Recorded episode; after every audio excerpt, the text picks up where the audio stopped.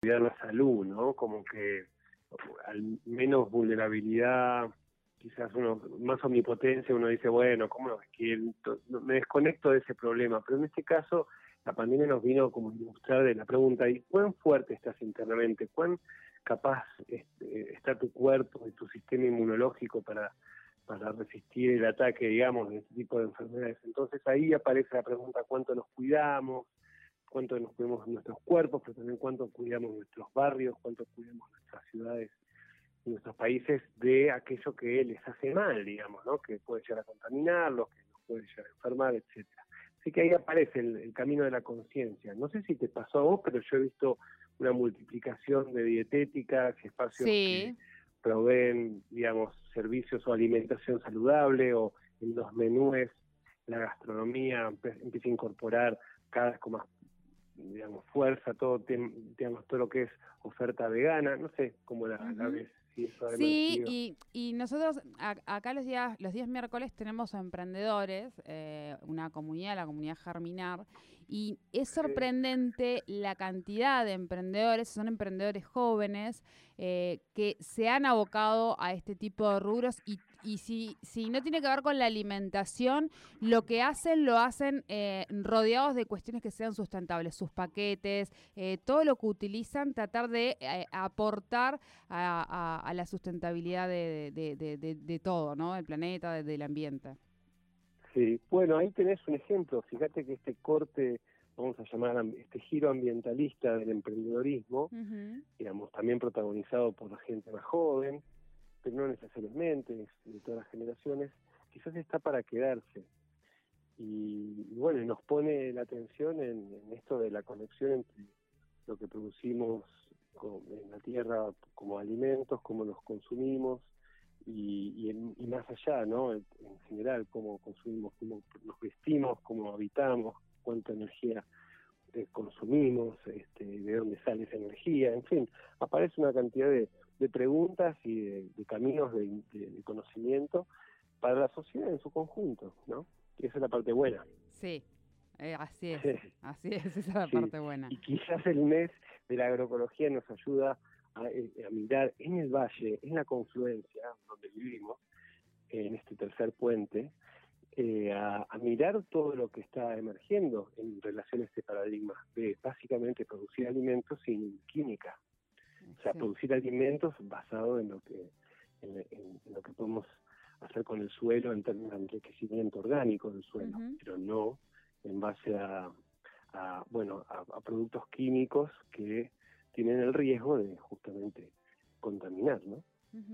Acá en la, en la zona, eh, eh, los productores, si bien hoy lamentablemente tenemos que hablar casi de un desmonte de casi todas las chacras, hay ahora aquello que se está conservando como esta tendencia que decías vos, ¿no, Pablo? De ir volcándose en el Alto Valle también a este tipo de producción, incluso de gente que tradicionalmente, aquellos que han estudiado durante muchísimo tiempo, no sé, ingeniero agrónomo o este tipo de carreras afines, hoy se están volcando a este tipo de, producción, ¿no? Sí, sí, cada vez más.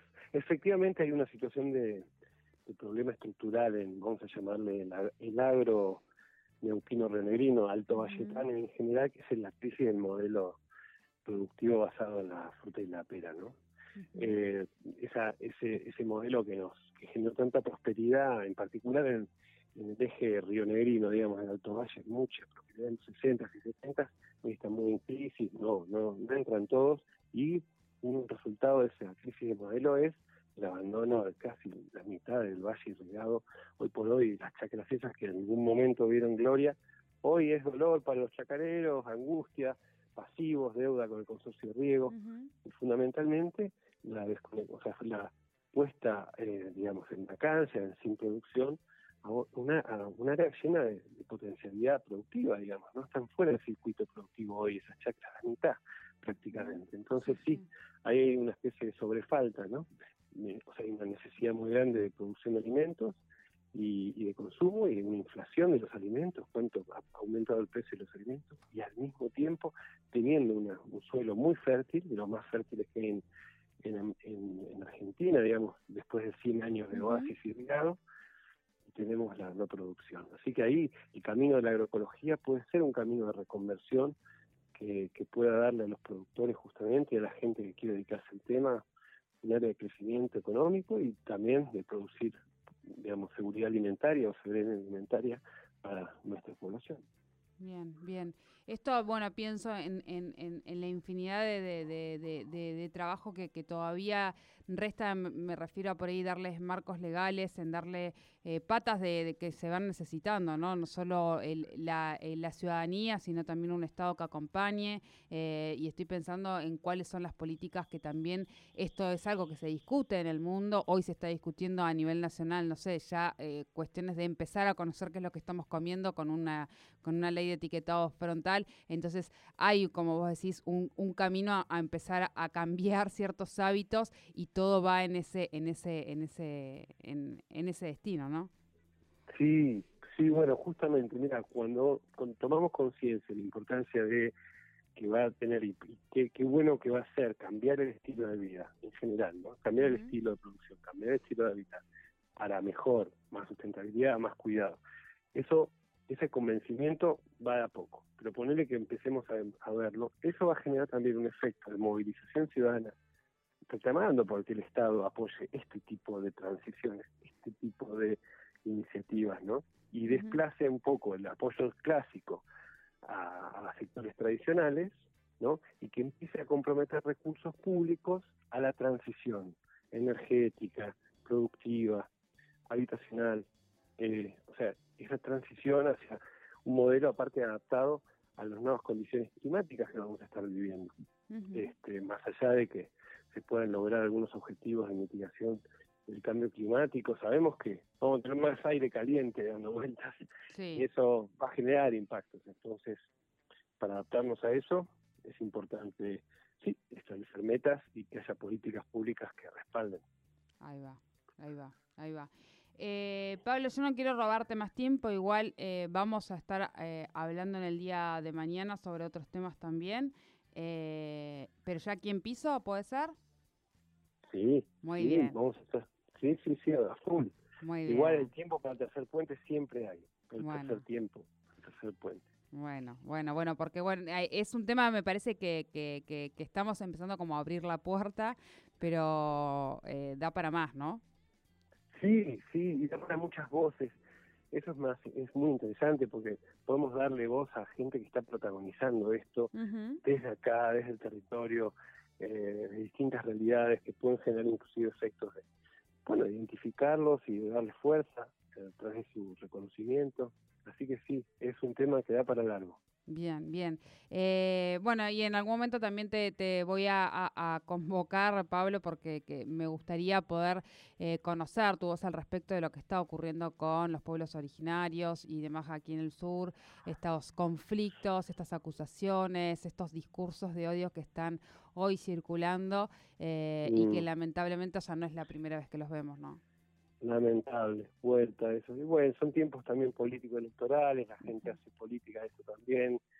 Y sí efectivamente hay una escena lastimosa porque tendríamos que estar todos mirando esto, este primer tema cómo hacer la transición qué podemos aprender de los pueblos indígenas que conservan el territorio digamos cómo cómo se vinculan con, con la naturaleza. Mucho para aprender de, los pueblos y caemos en estas lógicas medio polarizantes que no llevan a nada y que son violentas y, y que y bueno revictimizan y son muy problemáticas. Y sí hablemos de eso no solo del conflicto sino de cómo construir paz ahí eso. hay mucho para hacer. Ahí va por la positiva. Por la positiva. Bien. bien. bueno Pablo como siempre muchísimas gracias. Nos vemos mañana. Te esperamos aquí en el piso. Nos vemos mañana nos vemos mañana Chao, Sole. Chao. Pablo Lumerman, él es politólogo, facilitador de diálogo. Eh, nos encanta siempre, o sea, nos, eh, explayarnos con él porque, bueno, tiene toda esta cuestión que, que se, enamora aparte de estas temáticas y vamos desconstruyendo y eso está buenísimo. Mañana va a venir a visitarnos aquí a Piso porque habíamos quedado con él, recuerdan, hablar sobre eh, lo que va a ser la COP26 Glasgow. vamos a seguir hablando sobre este tema de la agroecología, me parece que es lo que viene y un poco también esto que él decía, ¿no? Ver por qué no tomamos de los pueblos originarios estas cuestiones, eh, todo lo que tienen para enseñarnos y paramos con estos discursos de odio. Bueno, esto y mucho más vamos a tener mañana con Pablo Lumerman.